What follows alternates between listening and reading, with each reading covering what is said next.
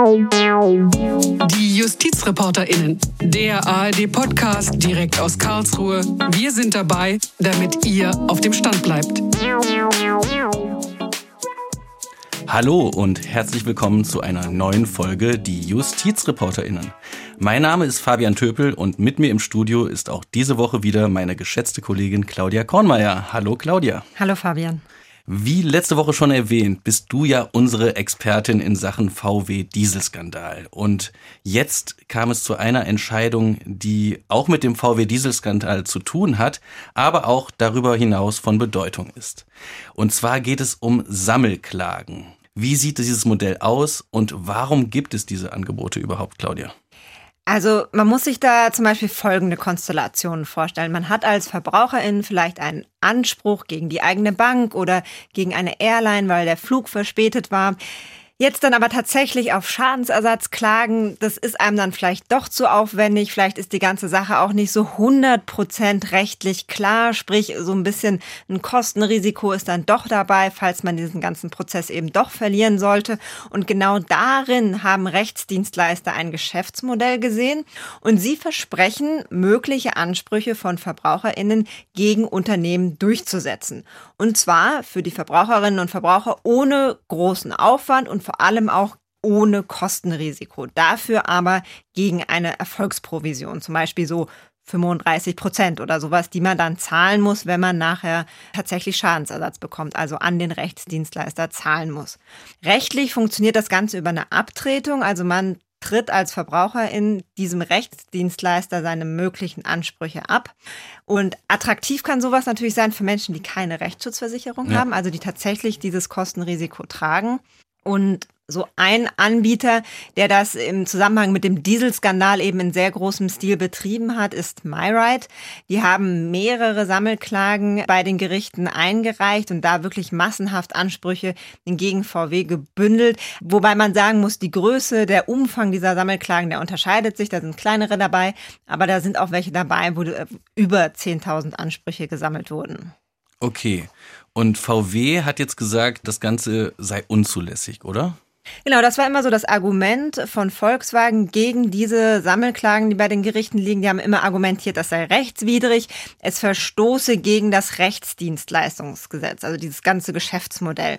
Dieses Gesetz, das Rechtsdienstleistungsgesetz, das regelt außergerichtliche Rechtsdienstleistungen, dient dem Zweck, Rechtssuchende, aber auch den Rechtsverkehr und die Rechtsordnung vor unqualifizierten Rechtsdienstleistungen zu schützen. Und da ist dann zum Beispiel geregelt, dass solche Anbieter eine spezielle Registrierung Registrierung brauchen und eben auch, wann Rechtsdienstleistungen erbracht werden dürfen und wann nicht. Und wie gesagt, VW meinte, dieses ganze Geschäftsmodell, das verstoße dagegen. Deswegen sei diese ganze Abtretung nicht wirksam. Deswegen könne MyRide gar nicht klagen.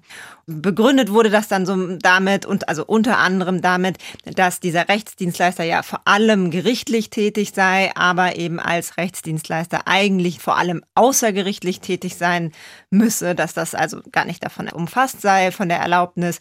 Dann war auch immer noch so dieses Argument, da sind ja Prozessfinanzierer eingeschaltet, also das heißt, man hat, es gibt die Verbraucherin, dann gibt es den Rechtsdienstleister und daneben gibt es noch ein weiteres Unternehmen, das diesen Prozess finanziert. Und mhm. der hat dann eine Vertragsbeziehung nur mit dem Rechtsdienstleister. Und dass es den gibt, auch da hat VW dann damit argumentiert, da könnte es zu Interessenkollisionen kommen. Genau, und das hat halt auch dazu geführt, dass nachdem es ja dieses Grundsatzurteil vom BGH im VW-Dieselabgasskandal gab, dass all denen, die ihre Ansprüche an MyRide abgetreten mhm. hatten, also Teil von diesen Sammelklagen waren, die anders als andere Kläger nie ein Vergleichsangebot bekommen haben. Okay, und der BGH hat jetzt entschieden, was hat er denn jetzt genau gesagt? Also er hat dieses Geschäftsmodell ziemlich umfassend für zulässig erklärt und ich würde sagen, auch mit sehr deutlichen Worten.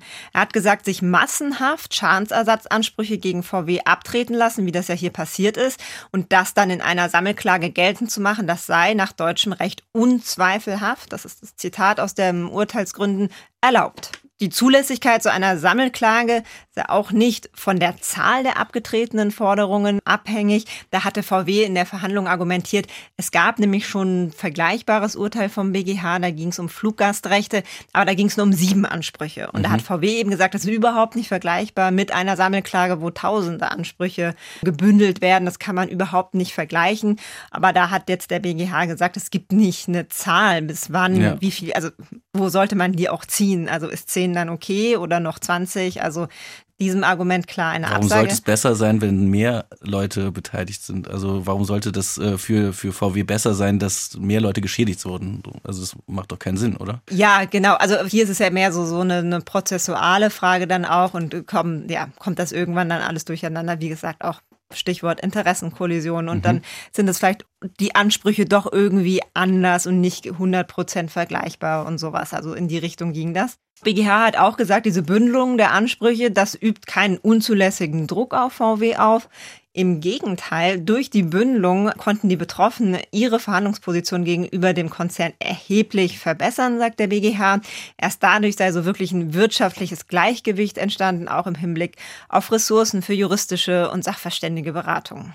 Und auch wichtig finde ich, ein weiterer Satz noch, der BGH stellt ziemlich klar, mit einem Prozess Geld zu verdienen, das sei nicht per se verwerflich. Also weil auch in diese Richtung so ein bisschen die Argumentation von VW gegen dieses Geschäftsmodell ging.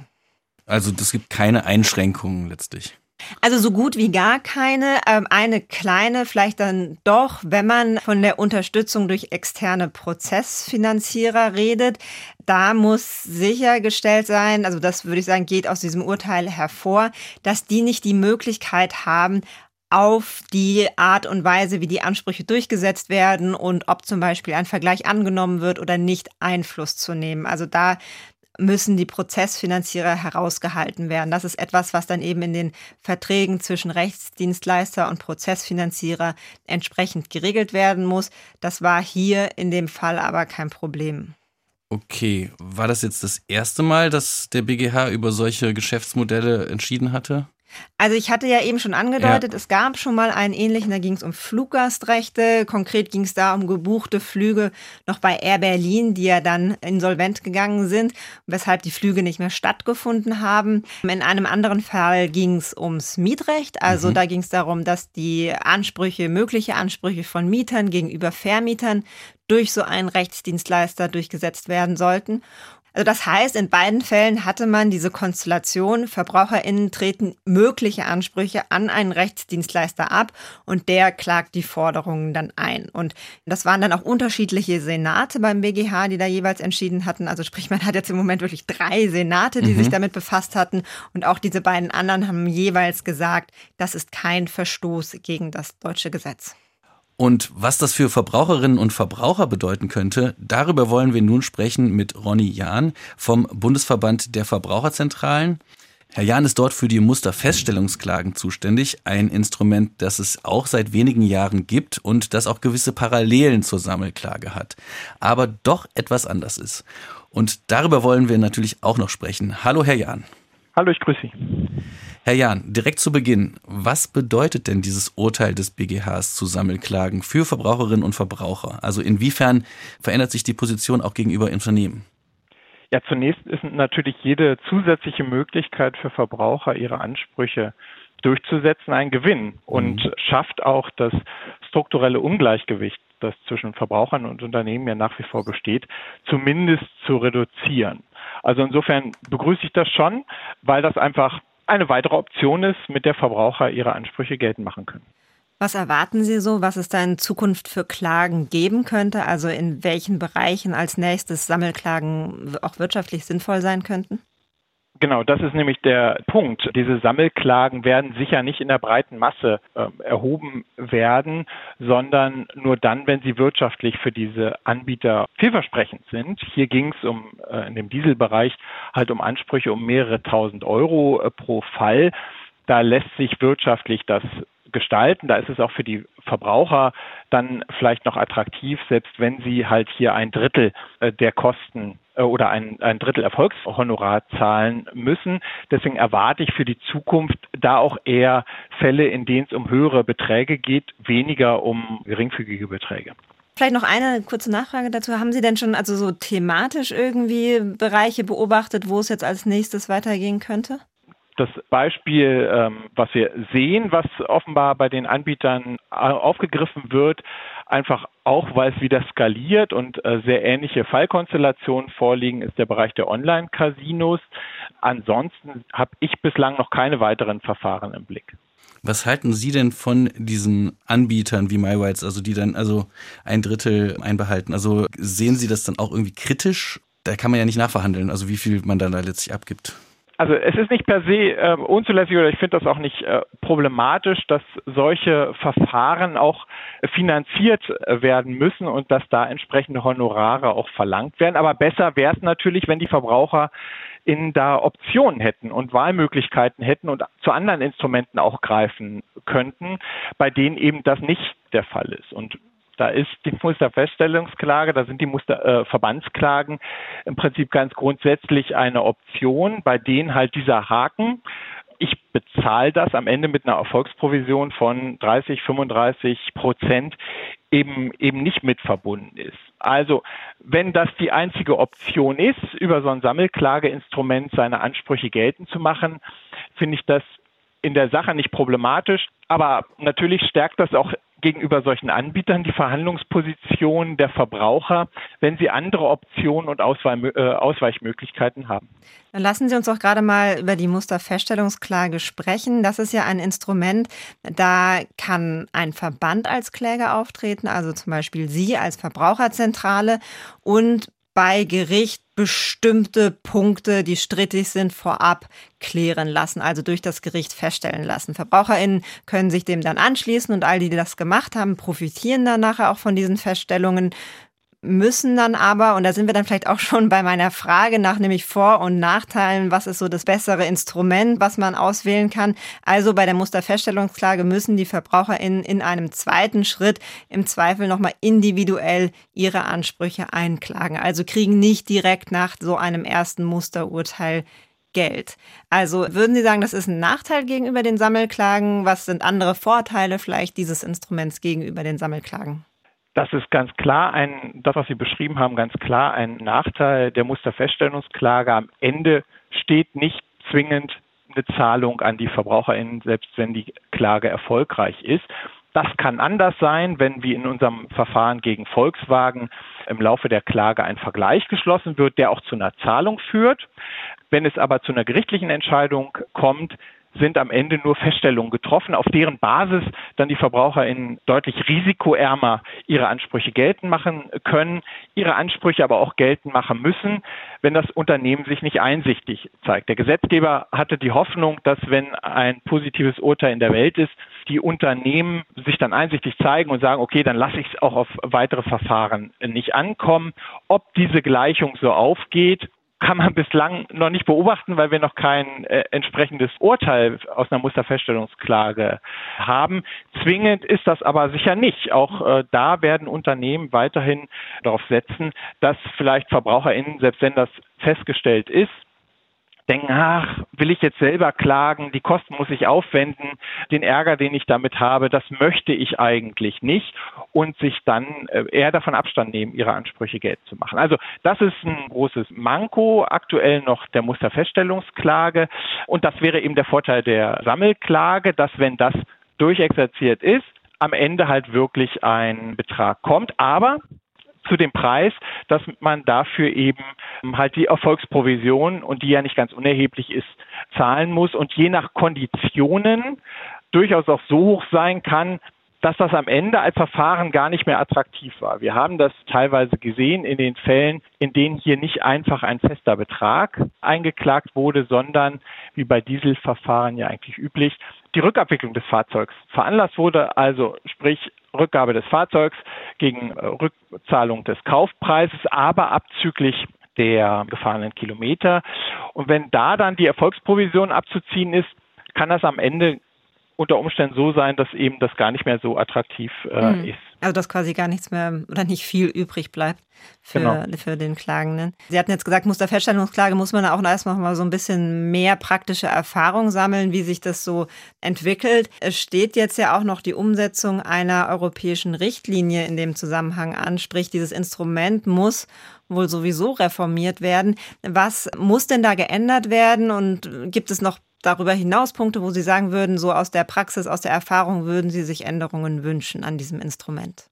Die äh, Umsetzung, die Sie ansprechen, ist die Umsetzung der EU-Verbandsklage. Da gibt es eine Richtlinie, die zum Ende des Jahres umgesetzt werden muss vom deutschen äh, Gesetzgeber und die dann ab Mitte nächsten Jahres dann auch in Kraft treten soll. Und der große Fortschritt an der Stelle ist, dass Verbände klagen können, nicht nur mit dem Ziel, bestimmte ähm, Aspekte verbindlich feststellen zu lassen, sondern mit dem Ergebnis, dass Verbraucher auch direkt Geld bekommen können, ohne nochmal selbst klagen zu müssen. Das sind die sogenannten Abhilfeklagen.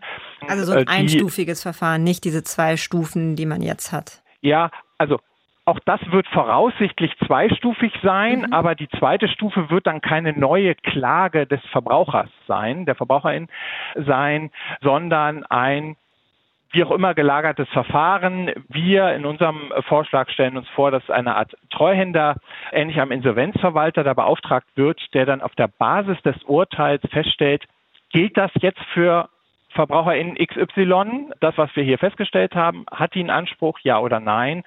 Und dann das Geld bekommt, ohne dass da eben von, dem, von der Verbraucherin dann nochmal geklagt werden muss. Mhm. Das wäre ein großer, äh, großer Fortschritt, weil aktuell nützen wir den VerbraucherInnen, die sagen, okay, ich möchte nicht klagen, weil mir ist das zu riskant die aber keine grundsätzlichen Vorbehalte gegen Klagen haben, weil eben das notfalls äh, bei der Musterfeststellungsklage nach nachsteht. Mit der Abhilfeklage wäre das etwas, was da anders sein könnte und dann muss eben nicht nochmal geklagt werden. Und ganz wichtig da bei der Umsetzung ist natürlich, dass das auch wirklich praktikabel umgesetzt wird vom deutschen Gesetzgeber so, dass Verbände in der Lage sind und auch bereit sind, solche Verfahren zu führen. Je höher man die Hürden setzt und je komplexer man das macht, desto seltener wird solche Verfahren geben. Und dann wird es auch nicht die Entlastung der Justiz geben, die ja auch allenthalben eingefordert wird, zu Recht ja auch eingefordert wird vor dem Hintergrund der Massenverfahren, um dann eben nicht diese Tausenden und Abertausenden Einzelverfahren zu haben, die wir aktuell noch sehen. Bei den Sammelklagen, die sind ja auch gerade interessant für Menschen, die eben keine Erfahrungen mit Gerichten haben und keine Rechtsschutzversicherung und wahrscheinlich sonst nicht geklagt hätten. Bemerkt man da irgendwie ein neues Klientel, was da jetzt vor Gericht zieht? Und wie werden diese Menschen überhaupt darauf aufmerksam, dass es diese Möglichkeiten gibt? Zu der Klientel, die sich bei an den Sammelklagen beteiligt, da müssten Sie einen Anbieter sprechen, der von solchen Sammelklagen, MyRight, Financial Right etc. Wir merken tatsächlich, dass VerbraucherInnen sind, die tatsächlich sonst eben nicht geklagt hätten, weil sie eben, also bei der Musterfeststellungsklage äh, sich beteiligen, die ansonsten eben nicht geklagt hätten und die sich erhoffen, dass hier zentrale Punkte geklärt werden, vielleicht sogar ein Vergleich rauskommt, aber vor allem auch sich an Verfahren beteiligen können und nicht Sorge haben müssen, dass in der Zwischenzeit, in der das geklärt wird, ihre Ansprüche verjähren. Das ist nämlich auch ein großer Fortschritt, der mit der Musterfeststellungsklage kam. VerbraucherInnen, die sich an der Musterfeststellungsklage beteiligen, Deren Ansprüche äh, werden äh, gehemmt. Sie können also abwarten, wie das Verfahren ausgeht, ohne dass zwischenzeitlich Verjährung eintritt. Das war ein großes Problem, was wir früher hatten. Wir können ja seit jeher auch schon beispielsweise unzulässige allgemeine Geschäftsbedingungen angreifen, und da sagen lassen. Aber wenn der BGH dann irgendwann mal entschieden hat, ja, diese Entgeltklausel beispielsweise war unzulässig. Da sind etliche Jahre ins Land gegangen und in der Zwischenzeit sind häufig einfach Ansprüche der VerbraucherInnen verjährt. Sie hatten jetzt eben schon das Stichwort Belastung der Justiz beziehungsweise wie kann die Justiz entlastet werden genannt. Da möchte ich gerne nochmal anknüpfen, was jetzt diese Sammelklagen betrifft, vor allem wenn da wirklich tausende Ansprüche gebündelt sind. Wie können die Gerichte damit überhaupt umgehen? Und da vielleicht mal ein praktischer Blick auf das Oberlandesgericht München. Die haben dort gerade mit einer Sammelklage auch von MyRight zu tun. Da sind so knapp 3000 waren es ursprünglich, ich glaube jetzt ein bisschen weniger Ansprüche gebündelt, die da geltend gemacht werden. Also es ist bei weitem nicht die größte Sammelklage. Und die haben das Ganze jetzt einfach in so Zehnerpakete aufgeteilt. Und da gab es jetzt das erste Urteil im Juli, wo sie dann auch tatsächlich die Ansprüche geprüft haben. Aber wenn man sich vorstellt, dass so tausende Ansprüche, die in einer Sammelklage gebündelt sind, jetzt doch irgendwie in so Zehnerpaketen aufgeteilt abgearbeitet werden, dauert das dann nicht irgendwie doch ewig? Gibt es da irgendwie, sind da nicht doch andere Wege denkbar, das ein bisschen schneller und dann eben so gebündelt auch zu entscheiden, wie es ursprünglich bei Gericht angekommen ist? Ja, das ist natürlich, da sprechen Sie einen wichtigen Punkt an. Das ist natürlich quasi der Haken der, der Sammelklagen in der, in der aktuellen Konstruktion. Wenn Sie haben gerade von 3000 Fällen gesprochen. Es gibt Verfahren, da sind deutlich über 10.000 äh, Ansprüche zusammengepackt wenn die Gerichte dann zu dem Punkt kommen, okay, hier kommen grundsätzlich Ansprüche in Betracht, muss für jeden dieser Fälle, dieser abgetretenen Fälle, wirklich auch festgestellt werden, welcher Anspruch in welcher Höhe besteht hier, sind die Voraussetzungen in dem Einzelfall dann auch wirklich gegeben. So. Und das gebündelt in einem Verfahren führt die Gerichte natürlich an ihre Grenzen. Wenn Sie tausende Einzelverfahren haben, dann haben Sie da ein geübtes Verfahren in gewisser Weise. Sie arbeiten die nach und nach ab und peu à peu wird halt ein Verfahren nach dem anderen, anderen entschieden. Bei 18.000 Fällen in einem Vorgang wird das natürlich deutlich schwieriger. So. Das Kalkül der Anbieter ist da sicherlich quasi, dass es soweit gar nicht kommen muss, sondern dass es hier zu Vergleichen kommt, dass das Unternehmen sich auf Vergleiche einlässt und man deswegen gar, gar nicht eine, eine streitige Entscheidung braucht. Und da nicht in die Einzelheit gehen muss.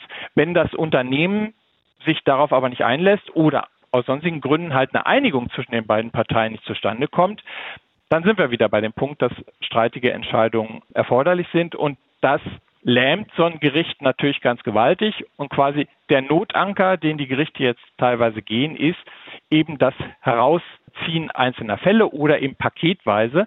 Auch in dem Fall, der vom BGH entschieden wurde, war es ja so, dass es ursprünglichen Verfahren war, was ein äh, größeres Paket von Ansprüchen umfasste.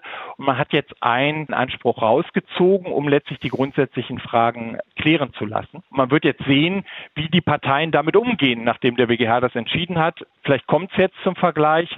Wenn das aber eben nicht der Fall ist, dann glaube ich auch, werden wir zunehmend sehen, dass die, dass die Gerichte das aufsplitten und die Ansprüche trennen was für die Parteien dann aber natürlich auch nochmal zu einer deutlichen Erhöhung der Prozesskostenrisiken führt. Jetzt haben wir die Deckelung nach den RVG-Gebühren auf 30 Millionen. Das ist der höchste Satz, nachdem Gerichtskosten und Anwaltskosten zu erstatten sind an die Gegenseite beziehungsweise Gerichtskosten zu übernehmen sind.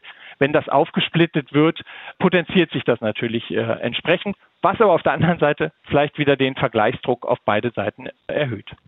Eine letzte Frage habe ich noch bezüglich dieser Firmen wie MyRights. Gibt es da dann auch eventuell einen Markt, also eine Konkurrenz unter verschiedenen Anbietern, die dann für verschiedene Prozentzahlen das anbieten? Also könnte man sich dann einen Anbieter auswählen? Ja, das wird man beobachten müssen, wie sich das in den nächsten Jahren entwickelt. Da äh, gab die äh, Entscheidung des BGH sicher Rückenwind. Aber ja, je größer der Wettbewerb da ist, je mehr Anbieter wir da haben, desto eher wird man da auch äh, vielleicht Entwicklung sehen, dass sich die Prozentsätze reduzieren.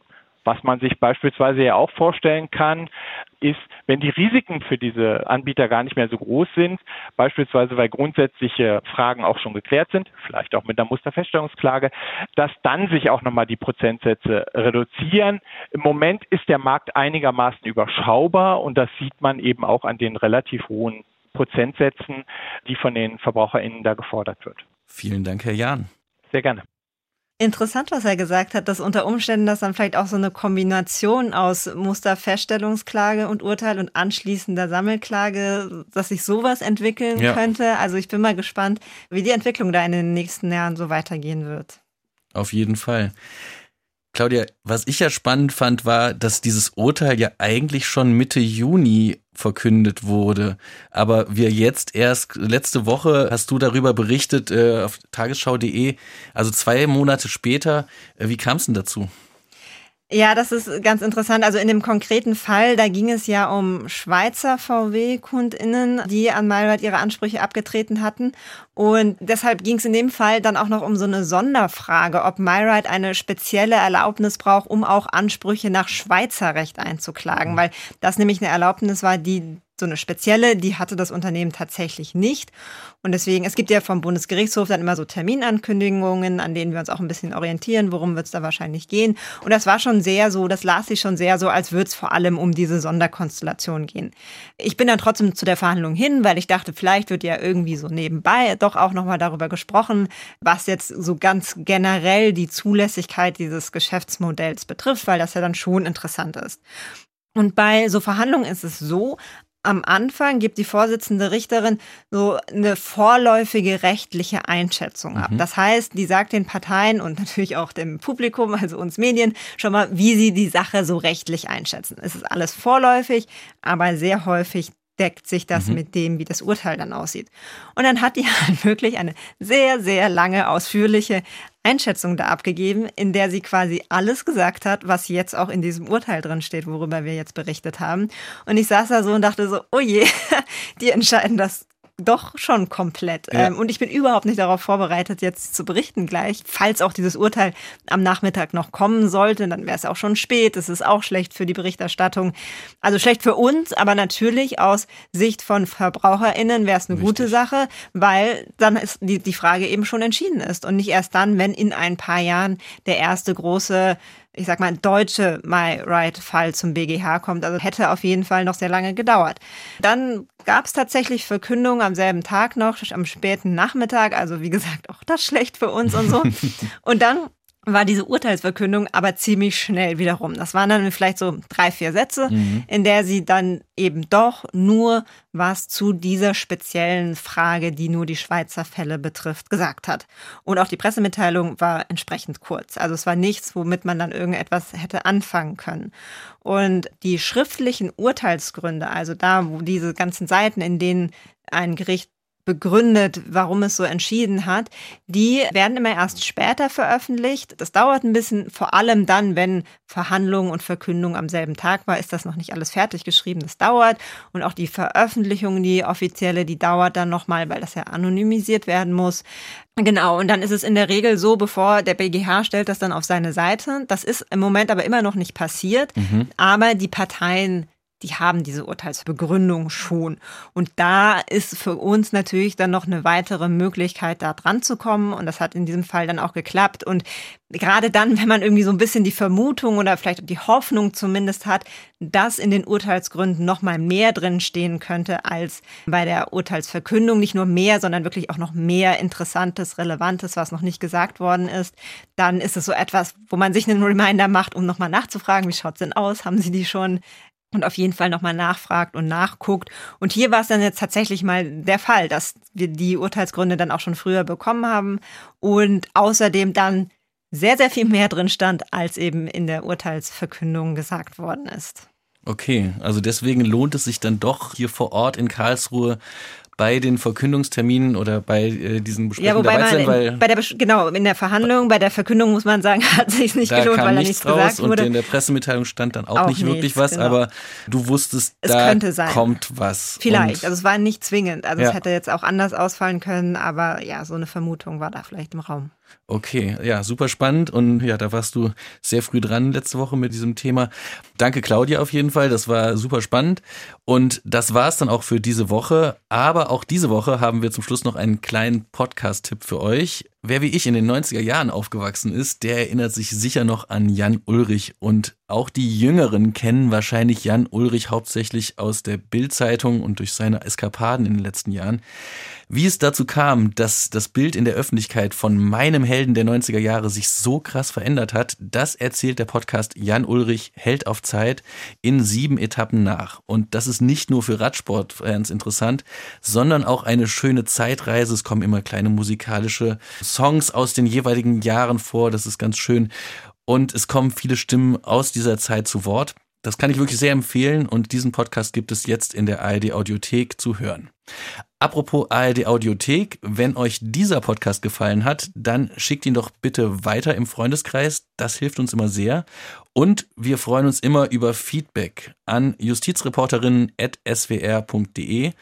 Wir bekommen da immer ganz tolle Themenvorschläge und wir versuchen auch wirklich möglichst viele davon umzusetzen. Aber das kann natürlich auch manchmal etwas dauern, denn es erfordert enorme Recherche. Gut, das war's für diese Woche. Ich danke dir, Claudia. Sehr gerne für die tolle Recherche und wir hören uns nächste Woche wieder und sagen Tschüss und bis dann. Bis dann, Tschüss.